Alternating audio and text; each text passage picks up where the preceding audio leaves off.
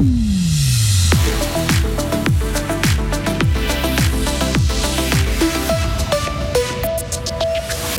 Des députés demandent des moyens supplémentaires pour diriger les écoles fribourgeoises. Fausse bonne idée selon le gouvernement cantonal. La lutte gréco-romaine est une discipline olympique peu connue dans le canton de Fribourg. Coup d'éclairage grâce à un tournoi international ce week-end à Don Didier.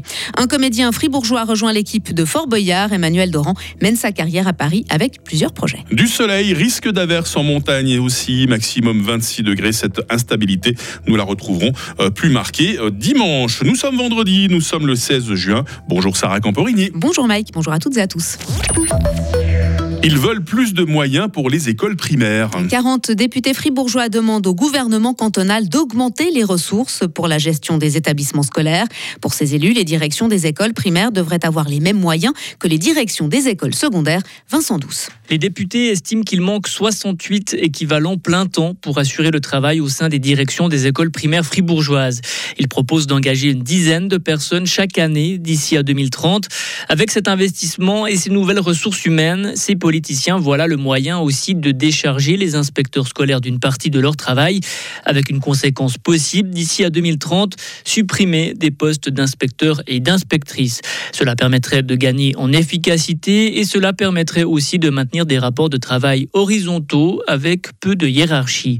Dans sa réponse, le gouvernement explique que le nombre d'équivalents plein temps à travailler dans les directions d'écoles primaires est en augmentation constante, plus une quinzaine de postes entre 2016 et 2022.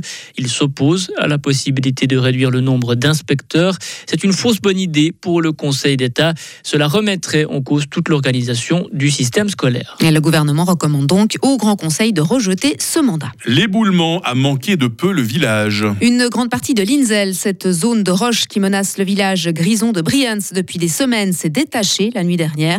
Selon un tweet des autorités communales, la masse atteint plusieurs mètres de haut sur la route cantonale et elle s'est arrêtée près de l'école. Le village était passé en zone de danger bleu hier. Son accès est donc interdit depuis l'extérieur et les voies de communication sont coupées. Sachez encore que le départ de la sixième étape du Tour de Suisse, qui devait être donné ce vendredi du village grison de La Pounce, est modifié en raison de la situation à Brians.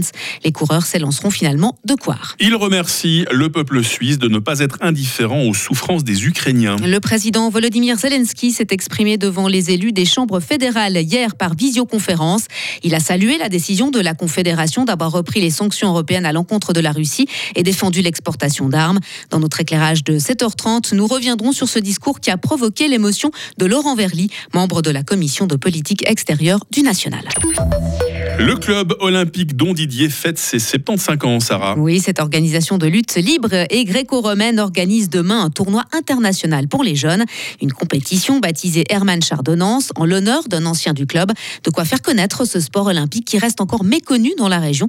Le président du club olympique Don Didier, Xavier Egertsfiller, en est conscient. Alors, c'est pas très connu en Suisse encore. Après là, on essaie de développer le plus possible, en tout cas à Don Didier. Mais c'est vrai que c'est encore pas un, un sport très connu en Suisse. En Suisse, forcément, quand on pense à la lutte, en premier, on pense peut-être plus à la lutte suisse. Est-ce que les deux sont liés? Est-ce qu'on peut faire des, des, des liens entre les deux? Est-ce que c'est rapproché? Alors euh, oui, on peut faire des liens entre deux. Il y a souvent des lutteurs de lutte suisse qui viennent nous aider dans les championnats par équipe et on a un lien assez proche avec euh, entre autres le, le club de d'Estavayer ou aussi celui de, de Kerzers. Le tournoi de lutte Hermann Chardonnance aura lieu demain dès 10h45 à la Halle des Sports de Don Didier.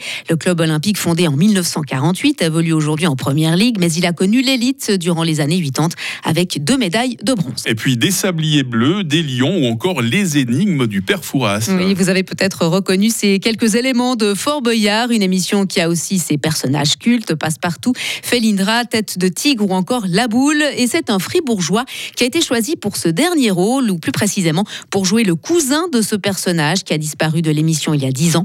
Vous pourrez voir Emmanuel Doran le 1er juillet sur France 2. Le comédien qui vit aujourd'hui à Paris a d'autres projets en cours. Il nous en parle. Dans quelques semaines, je participe à la nouvelle création du spectacle du parc Astérix qui s'appelle Les Pirates en galère.